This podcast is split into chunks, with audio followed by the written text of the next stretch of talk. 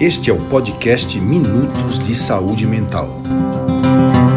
Eu sou o Dr. Lourenço, eu sou médico psiquiatra e psicoterapeuta. E o tema de hoje é Os Quatro Passos da Obsessão. Estamos aqui lendo, entendendo, compreendendo um pouquinho o livro do Dr. Bezerra de Menezes que fala sobre a, a loucura sob novo prisma. E Ontem nós falamos sobre como que ocorre o processo obsessivo, que é o da intromissão, né, do no, no nosso perispírito de um espírito desencarnado que quer nos induzir a sentimentos, pensamentos ou atos e palavras equivocados. Para isso ele precisa ter a sintonia. E como que ele consegue essa sintonia? Segundo o Dr. Bezerra Menezes, existem quatro passos que na qual ele nos leva a fazer isso. Primeiro é o envolvimento. Né? O espírito se aproxima de você e começa a te é, jogar emanações energéticas, vamos dizer assim, na qual é do conteúdo dele, mas que ele sabe que em algum recesso seu espiritual, por te conhecer ou por ficar te vigiando, você, ele sabe que vai ter algum tipo de ressonância.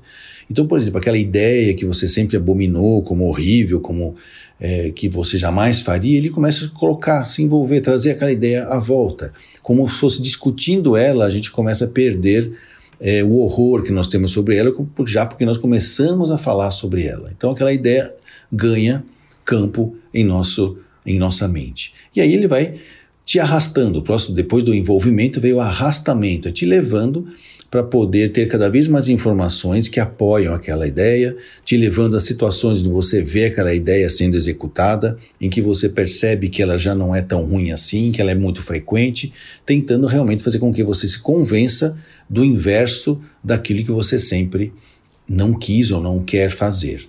Depois ele te leva no plano inclinado. Então, do envolvimento vem um arrastamento e aí vem um plano inclinado, onde você vai numa velocidade maior buscar essas ideias e, quiçá, até é, buscando situações, locais, pessoas na qual aquela ideia pode ser realizada. Até que chega então a queda, que é o plano vertical. E aí na queda significa você vai fazer ou cometer aquele ato que te que você antes tanto condenava. Então, o processo obsessivo ele entra numa brecha mental, provavelmente por algum sentimento, pensamento, alguma coisa equivocada sua, como nós falamos, né? vício, tristeza, revolta, briga, mágoa.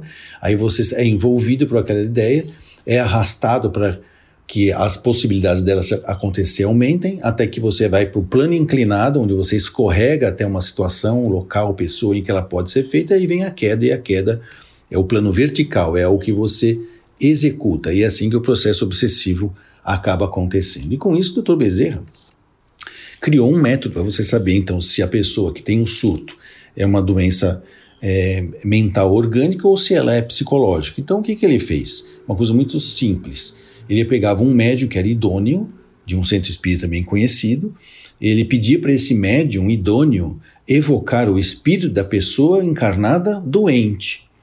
Se quando ele evocava isso, aparecia é, o, quando o espírito que foi evocado aparecia, o espírito do doente era evocado num médium idôneo e ele aparecia é, perturbado, né, mal, então quer dizer que o problema era dele, era psicológico, né, uma doença psicológica. Quando o processo aparecia então o processo obsessivo, aparecia o, o obsessor, então era um momento, era um processo obsessivo. Então olha que interessante. Se eu evoco o espírito e ele se aparece bem, então o problema era no cérebro.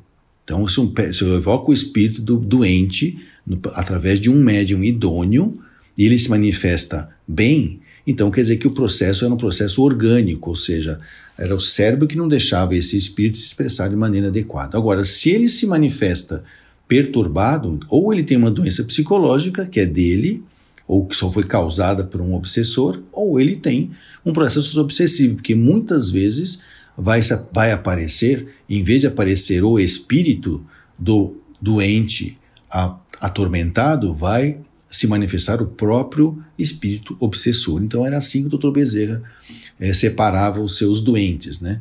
principalmente logo após os primeiros surtos, para saber se era um problema orgânico ou se era um problema obsessivo atrapalhando a saúde psicológica do, do seu paciente. Então, essa foi a grande contribuição do Dr. Bezerra Menezes, que abriu porta para várias pesquisas a respeito desse assunto, que hoje são feitas de maneira com metodologias cada, científicas cada vez mais precisas e que nos ajudam a perceber que realmente existe alguma coisa além da simples é, função cerebral, além da simples função psicológica e social, e ou seja, tem um lado espiritual e a fenomenologia espírita na causa, no entretenimento, mas também no tratamento e na cura dos transtornos mentais.